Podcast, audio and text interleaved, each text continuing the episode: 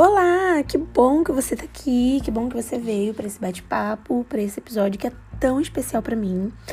Como é que você tá? Eu espero que você esteja muito bem. Eu tô bem, graças a Deus. É, eu tô muito feliz por esse episódio, gente. Ai, meu Deus, que episódio especial é esse? Nossa, que episódio especial. É, eu sempre soube que chegaria um momento onde eu falaria sobre esse assunto. Eu não sabia como nem por onde, mas eu queria muito tornar esse assunto público, é, que é sobre o meu período de tentante para engravidar, que é sobre as minhas tentativas frustradas de gravidez, sobre o quanto esse período me transformou, o quanto esse período foi assim um divisor de águas na minha vida. Eu não fazia ideia que poderia ser tão transformada, que seria algo tão difícil, tão doloroso e ao mesmo tempo tão importante de ter atravessado, é, que foi esse período. E se você é uma mulher que está passando por isso, ou se você conhece alguma que está, você já encaminha esse link, esse episódio para ela. E se você não é uma, uma mulher que está passando por isso, um dia você pode passar. É, ou não, se você nem é uma mulher, mas está aqui assistindo, ouvindo né, esse episódio, fica aí, porque tem muitas lições que eu tirei de tudo isso e eu gostaria muito que isso fizesse sentido para as pessoas, que as pessoas também tirassem boas lições dessa história, que fizesse sentido. É, um dos motivos que eu quis falar sobre isso, quis tornar isso público, é que eu não fazia ideia de que eu passaria por um momento desse na minha vida e o quanto ele teria de impacto sobre mim, né? Sobre a minha história, sobre quem eu sou, sobre meu, meu relacionamento, sobre tantas coisas. E uma das coisas que mais me surpreendeu nesse processo todo foi a quantidade de mulheres que também passam por isso de uma forma muito dolorosa é, de uma forma muito difícil, com pouca informação, com pouco acolhimento, é, com pouca compreensão. E por isso que também é tão importante que mesmo que você não seja uma mulher tentante ou uma pessoa que pensa em ter filhos, que você saiba sobre esse assunto, que essa informação chegue até você, porque de verdade, pelo menos em todos os meios que eu pertenço, isso é, foi muito pouco compreendido, né, pelas pessoas e até mesmo por mim, né. É, eu nem culpo ninguém porque é algo realmente muito diferente de tudo que a gente ouve, de tudo que a gente se informa. E hoje eu estou grávida, muito provavelmente você deve saber disso, né? Se você me conhece, se você me segue lá no Instagram. É, tô finalizando o meu primeiro trimestre de gestação. Gente, eu tô muito feliz. Eu acho que é, não tem como explicar a sensação de gerar uma vida, não tem como explicar a sensação de gerar o meu bebê, o meu filho ou a minha filha, porque eu ainda não sei o sexo. Muito provavelmente no próximo podcast que eu gravar, independente do assunto, eu vou dizer para vocês qual é o sexo do bebê, é, mas eu ainda não sei. Posso descobrir nos próximos dias, nas próximas semanas, mas por enquanto eu não sei. E assim, é um momento muito especial que eu tô vivendo. Não é um momento mágico nem romântico, porque é, gerar tem suas dores, tem suas dificuldades, tem, tem seus desafios, mas também não é um caos, é muito gostoso, é uma experiência maravilhosa, única. É... Enfim, e para mim, pelo menos, tem sido assim. Ao longo desse episódio, eu vou falar um pouco mais também sobre isso. E antes de eu entrar em assuntos de maternidade, de gestação, que muito provavelmente é, eu vou falar muito sobre isso, né? Principalmente aqui no podcast, que é onde eu trago a forma que eu enxergo a vida, minha é, a forma como eu, minha perspectiva, né? A forma como eu enxergo, como eu lido.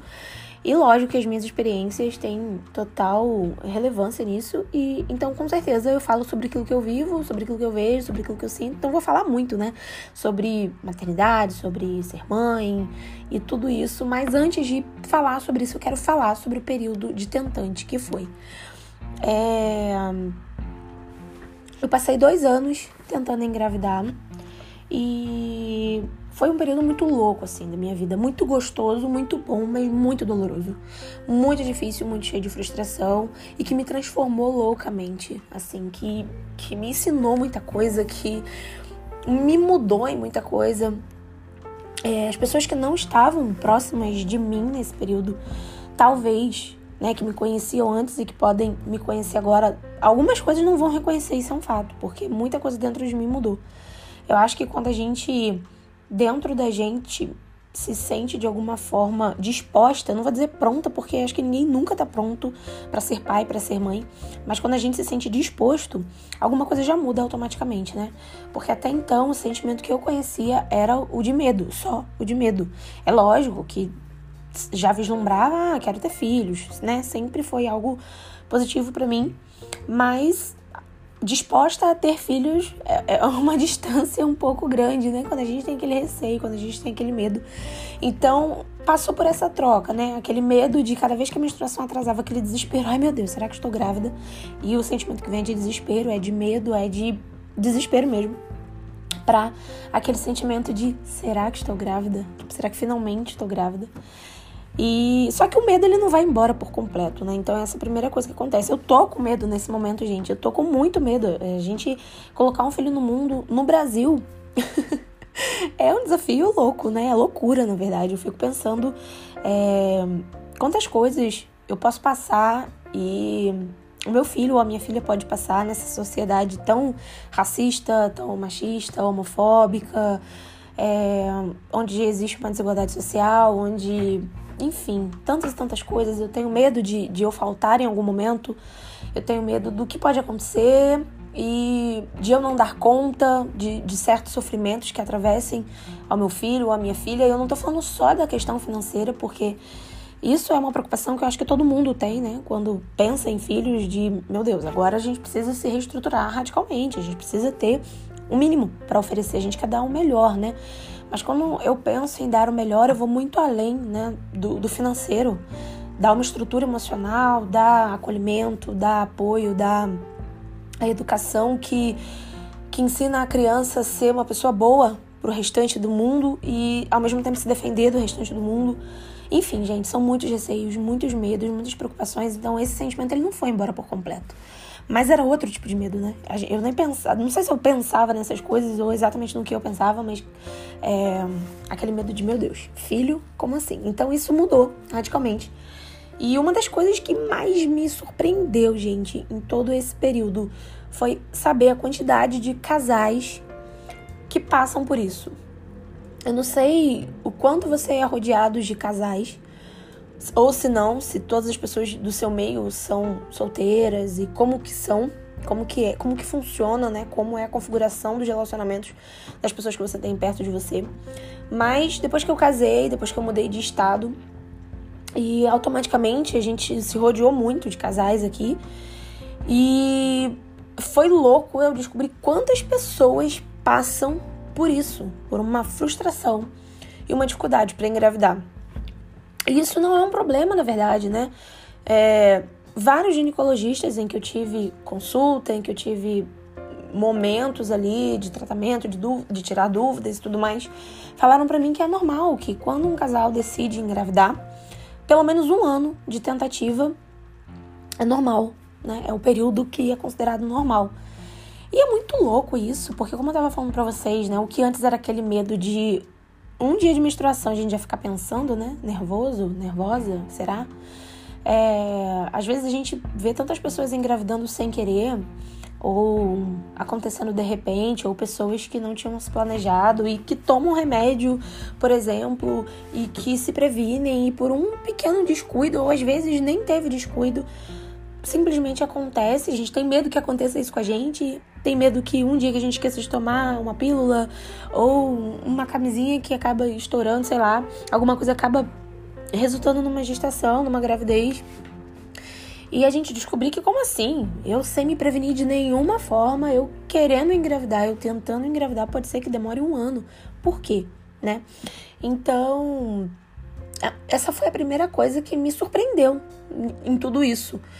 É, então já vai aqui assim uma dica super para você que de repente tem aquele amigo, aquela amiga que algum dia vai, vai lá confessar para você, compartilhar com você que, que eles decidiram ter filhos. Não fique perguntando a cada vez que você encontrar esse casal: e aí? Está grávida? Ou cada vez que essa pessoa disser que está enjoada, que está passando mal, ou que tem uma novidade para contar, E aí, você tá grávida? Já aconteceu? Porque é muito frustrante lidar com as expectativas frustradas nossas mesmo e lidar com as expectativas frustradas dos outros, né? É algo que inexplicavelmente é realmente frustrante. É lógico que cada pessoa lida de uma forma, mas ainda assim eu acredito que a pessoa que melhor lide com isso talvez pelo tempo, pela quantidade de nãos que ela receber, pela quantidade de negativos que ela receber, vai chegar uma hora que vai ser frustrante. A frustração ela pode chegar. Então, não seja essa pessoa. Por mais que você esteja feliz, por mais que você esteja ansioso, por mais que você queira ter um sobrinho, uma sobrinha, um afilhado, um amiguinho novo, alguém para brincar com seus filhos, ou alguém para que você possa ser o melhor tio, tia, dindo ou dinda, ou amigo do casal que você puder ser. É, esse tipo de coisa acaba sendo uma pressão que foi sem querer, mas que acontece. Então, a primeira coisa que eu descobri né, nesse período de tentante foi que muitas mulheres passam por isso, muitos homens né, passam por isso, muitas pessoas passam por isso, por, essa, por esse período de espera e por ter que lidar com as frustrações, né? E, e pelo menos comigo eu não tinha esse dado, né? Porque quando a gente planeja uma gravidez, quando a gente não planeja uma gravidez, ela pode acontecer, né? O corpo humano ele não é uma ciência exata, Inclusive, eu quero abrir um parênteses e dizer que isso não é uma regra, tá? Se você decidir engravidar, pode ser que você consiga engravidar no primeiro mês de tentativa. Também tem muitos casos assim, tá, gente? É, não tô falando aqui pra você que quando você quiser engravidar, você vai demorar um ano, dois anos, três anos. Eu não tô dizendo isso, né? Não dá pra gente dizer isso pra ninguém, não dá pra gente colocar uma regra. Pode ser que seja muito rápido, pode ser que seja meses, pode ser que seja um ano. Enfim, é, então, não existe regra, não existe uma ciência exata quando se trata de corpo humano. Mas é natural que aconteça isso, é normal. Quando acontece isso, não é uma coisa de outro mundo, é natural. E, como eu falei, foi, foi surpreendente para mim saber que tantas pessoas passam por esse período de espera e, e que pode ser tão doloroso, né? Porque quando uma gravidez é planejada, né? Quando um casal ele tem aquela difícil conversa que não é uma só, na verdade, né? Pelo menos eu e o Cris, a gente conversou várias vezes até chegar no momento em que os dois estivessem na mesma página. Tipo, queremos, estamos dispostos. Na verdade, antes da gente casar, antes da gente noivar, namorar, a gente sempre falou que nosso desejo é ter filhos, a gente quer ter família grande. Uma outra decisão que a gente tem muito convicta é sobre adoção, a gente quer adotar. Então, os nossos próximos filhos serão adotados e já tem uma uma forma dessa adoção acontecer definida também, que a gente tem, a gente quer adotar crianças já grandes, né? Estamos abertos se forem irmãos, se forem mais de um, é, enfim. Então a gente sempre falou sobre filhos, né? Mesmo antes do casamento, sobre gerar, sobre adotar, sobre ter a nossa família grande, de três filhos. para mim é uma família grande, uma família de três filhos, porque eu sou filha única, então uma família com mais de um filho já é uma família grande para mim. e, e mesmo a gente já sendo aberto para isso, quando a vida a dois começa, as coisas não são assim, né? Quando a gente sai daquele campo onde a gente romantiza tudo dentro de um relacionamento, que, quando é, que geralmente esse, esse período é o período do namoro, né? No namoro, a gente acha que quando os dois viverem juntos, todos os problemas do mundo irão acabar, né? Viveremos em um felizes para sempre é, escrito por Nicholas Sparks ou por sei lá quem, que, e, e, vai ser um livro. E não é assim, né? Quando a gente começa a experimentar a vida dois e vem os desafios, os problemas, as dificuldades, é a questão financeira para lidar, é, a adaptação do casal mesmo, a, a, junção de duas criações diferentes e a gente percebe que não é, pelo menos no nosso caso, a gente achou que não valeria a pena começar o nosso casamento com filhos, né? A gente teve essa opção de escolha. Não que seria um problema se tivesse tido, não que seria tudo ruim, não tô dizendo isso, né? Não tem nada a ver. Mas pra gente fazia mais sentido a gente esperar um pouco, a gente precisava estruturar algumas coisas na nossa vida, emocionalmente, financeiramente. É, eu tava indo para um outro estado, para uma outra cultura, então tinha muitas adaptações para acontecer e adaptar um filho no meio de tudo isso seria loucura naquele momento pra gente. Então a gente tinha que esperar, né? Só que um ano depois de casado eu já estava disposta a começar a tentar. Né? Começar a pensar e a, e a permitir parar de se prevenir em relação à gravidez. para que os filhos viessem. O Cris ele demorou mais que eu, né? Dentro dele, ele queria ter mais pé no chão em relação a muitas coisas. E eu respeitei esse tempo dele. Então, isso é uma das coisas mais importantes que precisam acontecer.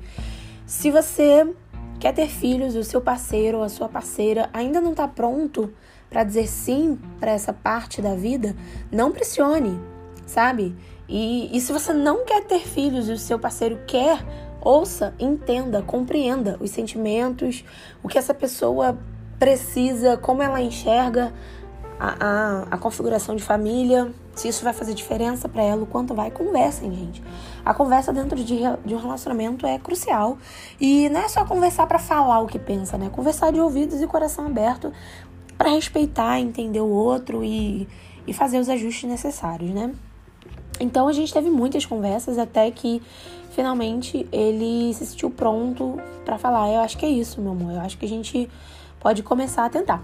E eu imaginei, gente, quando a gente teve essa conversa, assim, quando eu parei de tomar o remédio, eu tomava anticoncepcional, né? Então, quando eu parei, eu imaginei que no outro mês eu estaria grávida. Porque, como eu falei pra vocês, era desesperador. Se eu esquecesse um dia de tomar o remédio, nossa, eu ficava desesperada. Eu ficava até minha menstruação descer com aquele receio, com aquele sentimento de, de, meu Deus, teve um dia que eu não tomei e agora não podia esquecer de jeito nenhum. Cris sempre me lembrando também todos os dias, colocava o remédio lá para despertar, para tomar um remédio, para gravidez não vir.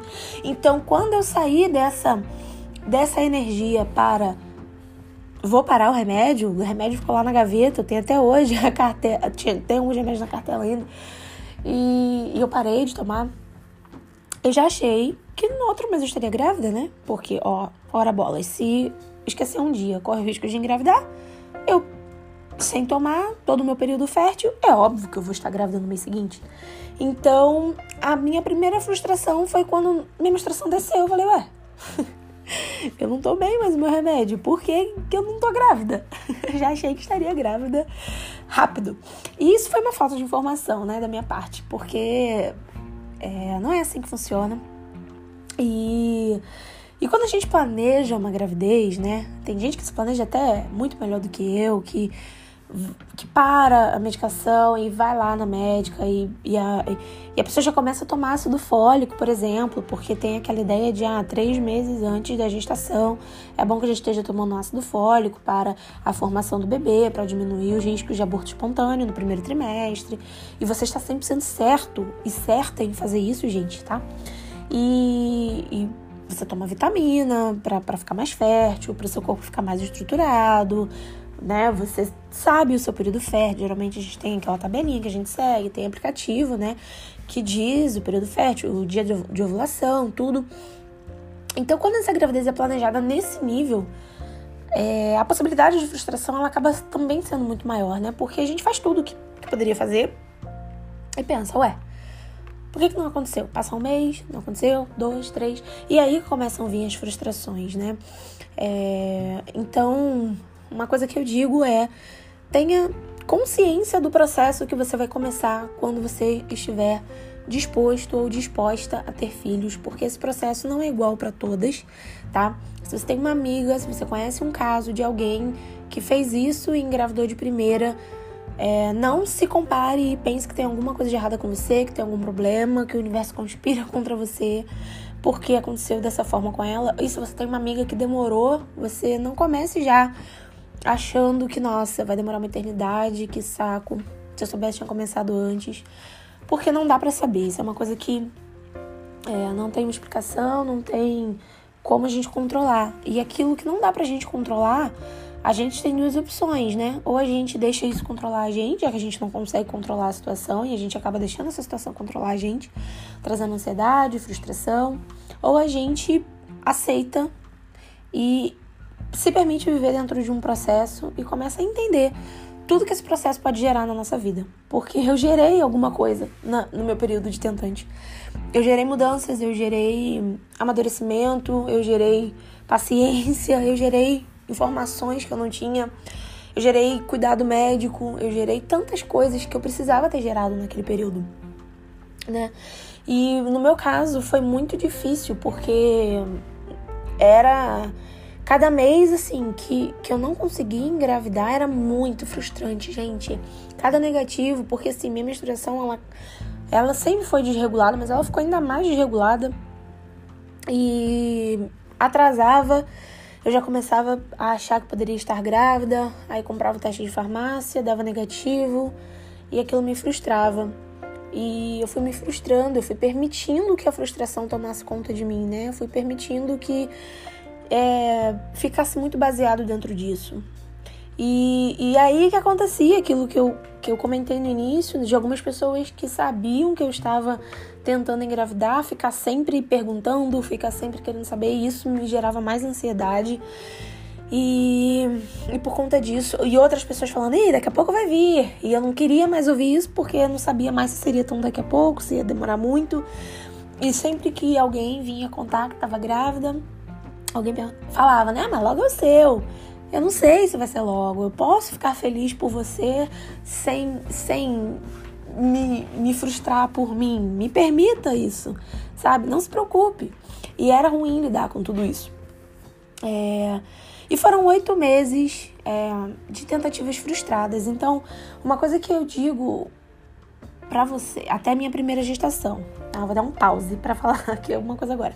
Uma coisa que eu digo para você é se informe o máximo possível, se cerque de pessoas que estejam passando pelo mesmo período que você, porque durante algum tempo eu me sentia única no mundo. Eu me sentia sozinha, eu achava que só comigo era essa dificuldade, eu achava que que era só comigo que com todo mundo era diferente, mas comigo era assim. Porque a gente não sabe a real história das pessoas, né? A gente vê um post de alguém anunciando uma gravidez, a gente fala lá, tá grávida. Mas a gente não sabe quanto tempo aquela pessoa tentou, a gente não sabe o porquê que essa pessoa engravidou. Né? E, e como foi para ela esse processo. Então a única coisa que a gente vê é aquele postzinho lá, dizendo que tá grávida. E eu pensava, nossa, lá, fulana tá grávida, só eu que não fico grávida. né? E isso vai para tudo na vida, né? A gente tem uma mania de achar que existe uma linha do tempo e que a gente está atrasado na vida. Quando alguém casa e de, se de repente você não casou, você se compara. Nossa, eu tô solteiro, não tô nem namorando. Tá todo mundo casando da minha idade, do meu ciclo de amigos, só eu que não. E a gente acha que existe uma linha do tempo, que existe uma contagem regressiva, ou caramba, eu não consigo é, ter uma ascensão profissional. Eu as pessoas conseguem, eu não consigo. Ou todo mundo tem carro, eu não tenho. Ou todo mundo já conquistou tal coisa na vida, eu não. Todo mundo tá nesse momento, eu não. Primeiro, não é todo mundo. Você não sabe toda a história de todas as pessoas, né? Você enxerga com muito mais facilidade as pessoas que têm aquilo que você quer ter, aquilo aonde você quer chegar. Mas não significa que todo mundo tá vivendo a mesma coisa, porque cada um tá vivendo no seu tempo. E cada pessoa passa por um processo que é necessário passar eu sempre digo que o durante é muito mais importante que a linha de chegada, né? Porque é o durante que prepara a gente para como a gente vai chegar na linha de chegada. Porque se a gente chegar totalmente despreparado, não adianta nada, né? Por exemplo, se você é uma pessoa que sonha em casar, mas se você casar despreparado, seu casamento não vai durar, você vai se divorciar. E aí você consegue realizar aquilo ali, mas você não vai desfrutar daquilo porque aquilo vai acabar, você não estava pronto para viver aquilo naquele momento. Então esse processo da espera é justamente o que deixa a gente o mais pronto possível, porque não tem nem como a gente ficar 100% pronto para nada na vida, mas deixa a gente o mais pronto possível para saber desfrutar daquilo quando chegar no momento de, enfim, chegar. Então, não olhar com esse olhar de comparação, entender os processos, entender que é injusto para as pessoas também a gente achar que para elas a vida é um morango, porque a vida para ninguém é. A gente não pode invalidar os processos de cada um e, e, se informar o máximo possível, né? Quando eu comecei a me informar, quando eu comecei a conhecer mulheres que estavam vivendo o mesmo momento que eu, é, quando eu comecei a seguir pessoas na internet, porque, gente, hoje em dia a internet influencia a gente demais, demais, demais. Se a gente só segue pessoas de um mesmo padrão, vai ter uma hora que a gente vai achar que a nossa vida tá errada. A nossa vida só estaria certa se a gente estivesse vivendo aquilo ali. Até dentro da nossa profissão, hoje em dia é muito comum que a gente siga, né? Muitas pessoas da nossa profissão. Pelo menos eu trabalho com internet, eu trabalho com publicidade. Então, seguir um monte de gente que trabalha com isso pode me dar a sensação de falar: caramba, só eu que, que não consigo fazer isso aqui. Por quê? Porque a gente só segue pessoas naquele padrão e a gente acaba olhando para isso como uma referência. E isso é ruim. Então, seguir pessoas que estão no mesmo processo é importante. Eu encontrei uma, uma, uma influenciadora que, meu Deus do céu, ela teve um período mais longo, ela realmente tinha um problema para engravidar. Ela escreveu um livro, é a Fernanda Vitivisky. O livro dela é Enquanto Isso, O que Fazer Enquanto Esperamos. Esse livro foi um divisor de águas para mim. Esse livro me ensinou a passar por esse processo. Então, a gente começar a se alimentar desse tipo de coisa faz muita diferença, né? Conversar com o nosso parceiro sobre isso, foi é, é, é, é, crucial. E conversar com os nossos amigos também, né? Falar para as pessoas como tem sido. Eu lembro que eu conversava com minhas amigas e falava sobre isso, falava sobre minhas frustrações, falava como estava sendo para mim permitir a minha vulnerabilidade, porque a gente pode encontrar força quando a gente permite ser vulnerável, né? As pessoas nos dão essa força, a gente acaba se ouvindo ali e encontrando força naquilo que a gente faz. É, minha mãe também sempre conversava muito com ela, ela me ajudava muito eu entender todo esse processo e dizer como foi a gravidez dela em relação a mim, que ela também passou um período de espera, enfim. Então, com oito meses, veio o meu positivo e eu perdi o meu bebê. Então, assim, foi uma junção de, de, Foi assim, é uma junção, gente, de sentimentos que foi o que mais me transformou nessa jornada de tentante. É, porque eu pensava, não é possível. Eu já tô aqui tão frustrada por tantos negativos, né? Por oito negativos por oito tentativas frustradas de engravidar. E agora que eu engravidei, eu tive um aborto espontâneo, eu perdi o meu bebê. E foi uma outra coisa que também começou a. Eu não vou falar sobre isso nesse episódio, porque senão vai ficar um episódio gigantesco, né? E não é o meu propósito. Mas é, lidar com os nãos da vida, lidar com as frustrações, como a gente lida com elas. Passou pela minha cabeça parar de tentar, passou pela minha cabeça esquecer essa ideia. Não vou dizer que não passou, mas é, eu não esqueci a ideia, né? É, dois anos depois de quando eu e o Cris tivemos a conversa definitiva em que a gente decidiu estar dispostos a engravidar, é quando eu realmente engravidei. Foram dois anos de frustração, foram dois anos de uma gestação que não vingou, uma gestação interrompida, onde eu sofri um aborto espontâneo, onde meu mundo desabou, onde parecia que tinha aberto um buraco no meu peito que jamais seria fechado novamente, um sofrimento que eu nunca senti igual. Eu já perdi pessoas, eu já passei por lutos dolorosos, mas Nada foi parecido com o sofrimento que eu passei, com a dor que eu senti quando eu perdi o meu filho. E hoje estou aqui grávida, já passei pelo período de risco de aborto espontâneo, né, de maior risco, é o período de, do primeiro trimestre. É, meu filho tá bem, meu bebê tá bem, eu tô bem. Essa é uma gravidez que, que não foi interrompida, né, nesse primeiro trimestre. Mas o que eu quero dizer é que o processo, gente, ele precisa ser vivido. Não dá pra gente pular nenhum processo.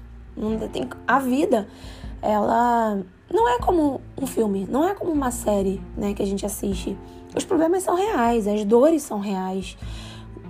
E, e, existem nãos que acontecem na nossa vida, a gente tem que parar de usar aquelas frases clichês, né? Ah, toda porta que se fecha é para uma outra porta se abrir. Ou esse não é para servir de aprendizado. Tá, ele Pode, pode ser que a gente aprenda alguma coisa, mas tem coisa que só acontece porque acontece mesmo, porque a vida é assim. A vida é feita de coisa boa e coisa ruim. A vida é feita de decepções, a vida é feita de alegrias, a vida é feita de surpresas negativas e positivas, a vida é feita de injustiça, a vida é feita de dor também. E às vezes, depois da dor, não tem uma grande lição de moral, não tem um, uma coisa melhor te esperando depois. É só aquilo ali, é só a dor mesmo. E aprender a aceitar isso e a, a, a, se reerguer depois disso. Porque senão a gente só se reergue se, se a gente é recompensado. E nem sempre a gente é. Às vezes a gente vai ser injustiçado, às vezes a gente vai ser decepcionado, às vezes a gente vai ser rejeitado, a gente vai receber um não quando a gente merecer receber um sim. Não é culpa de Deus, não é culpa do universo, não é culpa das pessoas, não existe uma coisa melhor depois disso.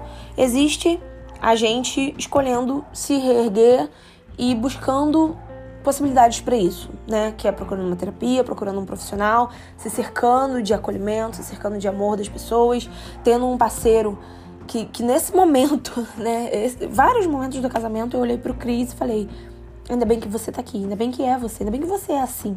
Então ter um parceiro que possa passar por esses momentos sem fazer tudo piorar, pelo contrário, alguém que vai pegar na tua mão e você vai falar: "Meu Deus, que bom que eu tenho essa pessoa para passar por isso, porque ele foi imprescindível, ele foi fundamental nesse momento para mim. Ele tava sofrendo o luto dele também, ele também era pai, né? Ele também perdeu um filho, mas ele foi para mim assim, extraordinário.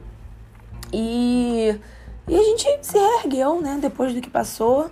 A gente continuou sonhando, a gente continuou tentando, a gente continuou planejando, eu não perdi a capacidade de sonhar, eu não perdi a capacidade de, de me enxergar como mãe, como. É, como alguém que pode gestar. Lógico que no início da minha gestação eu tive muito medo, eu tive muito receio de acontecer de novo, mas o que eu tinha de maior era a esperança e era a certeza que eu iria gerar, que eu tinha isso, que, que, que eu ia viver isso, né? E eu descobri que é comum também, infelizmente, gente, é com muita dor que eu falo isso. É muito ruim repetir isso, porque na época me, me doeu muito ouvir isso, mas é comum de da primeira gestação acontecer um aborto espontâneo no primeiro trimestre. Não tem nada que possa ser feito para evitar isso. Eu ouvi isso de médicos e eu e doía, né? Doía muito. Mas é, é comum e aconteceu comigo. Poderia não ter acontecido, mas aconteceu. E, e eu vivi esse processo de tentante e hoje eu tô aqui com meu bebezinho crescendo, se desenvolvendo a cada dia, a cada semana dentro de mim. É um sentimento que eu não sabia que eu poderia amar tanto o quanto eu tô amando agora. Eu já amei muito, gente. Eu amo loucamente meus amigos, eu amo minha família, eu sou apaixonada pela minha família. Eu amo o Cris, ele é o amor da minha vida, é a pessoa que eu mais amei na minha vida. É, mas eu não sabia que eu podia amar mais do que, eu já, do que eu já amei.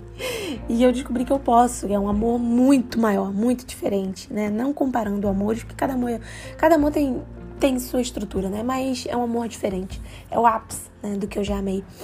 E, e é isso. Então, você, mulher, que é uma futura mamãe, que está passando pelo seu período de tentante, não se desespere. Não ache que o problema é com você. Não se compare, não olhe para outras mulheres e entenda o seu processo, viva o seu processo. Durante o meu processo de tentante, eu precisei eliminar algumas coisas né, da minha vida para eu eliminar a ansiedade. Eu desinstalei, por exemplo, todos os aplicativos de tabelinha, porque aquilo me deixava muito ansiosa. Eu queria controlar o dia de, de, de ter relação, eu queria controlar tudo e e era ruim, né? Porque, pelo amor de Deus, na hora de namorar com meu marido tinha que ser gostoso, tinha que ser natural, tinha que ser bom, né? Pros dois, não podia ser é um, ah, uma tarefa, a gente vai fazer aqui uma tarefa. E, e, não é legal, né, gente? Pelo amor de Deus. Então eu precisei abrir mão dessa minha ansiedade e deixar acontecer. E foi a melhor coisa que aconteceu, foi a melhor coisa que a gente fez, né? Melhorou muito o nosso relacionamento quando eu abri mão dessa ansiedade, abri mão desse controle. É... Então eu fiz isso, eu deixei essa ansiedade, eu permiti algumas coisas nesse processo, porque eu vivia assim, ah, eu posso engravidar a qualquer momento. De fato eu podia, porque eu não estava me protegendo para engravidar. Porém, eu não vivi só em prol disso. Eu comecei projetos pessoais, eu comecei a desenvolver coisas que, meu Deus, foram assim incríveis. Sabe? Então eu vivi desse processo, é, aquela pergunta, né? O que fazer enquanto eu espero? Isso para mim, assim, foi uma chave. Isso vale para tudo na vida. Se você tá num processo de espera de alguma coisa, espera não significa inércia, né? Então a pergunta que mudou a minha vida em relação à espera é: o que fazer enquanto espero? E eu fui encontrando e descobrindo o que fazer enquanto esperava. E enquanto eu fazia isso, o positivo veio e agora a minha vida tá uma loucura. Eu tô adaptando todos os projetos que eu comecei com a minha gravidez. Tem sido delicioso, tem sido muito bom. É, eu sou mulher, mas eu também sou mãe, mas eu também sou esposa, mas eu também sou uma profissional, mas eu também sou livre, mas eu também sou amiga, mas eu também, enfim, sou muitas coisas, são muitos fragmentos. A gente não precisa anular nenhum para viver só em prol de outro, né? E é isso. É... Essa é minha história, é um pedacinho da minha história, é um pedaço do meu período de dois anos de tentante. Eu não sei se eu deixei de falar alguma coisa importante aqui, mas eu espero que não. Então, se você está passando por isso ou conhece alguém que está, o meu conselho é que você abrace e acolha o seu processo, acolha suas vulnerabilidades, que você se cerque de informações, que você se cerque de pessoas que estão passando pelo mesmo que você. Inclusive, se você quiser conversar comigo, me chama lá no Instagram, é o arroba jazzformagine, formagine é com dois Gs. Me chama lá, conversa, eu vou adorar conversar com você. Eu amo falar sobre esse assunto. Eu vou querer te ouvir com todo o acolhimento, com todo carinho, com toda a compreensão. Ou converse com uma amiga, com alguém que faça sentido para você. E é isso. É isso, gente. Até o próximo episódio. E compartilha lá, compartilha nos seus stories. Conta lá que você ouviu esse episódio aqui. E eu tô muito feliz, eu vou ser mamãe, gente. Beijo, tchau, tchau.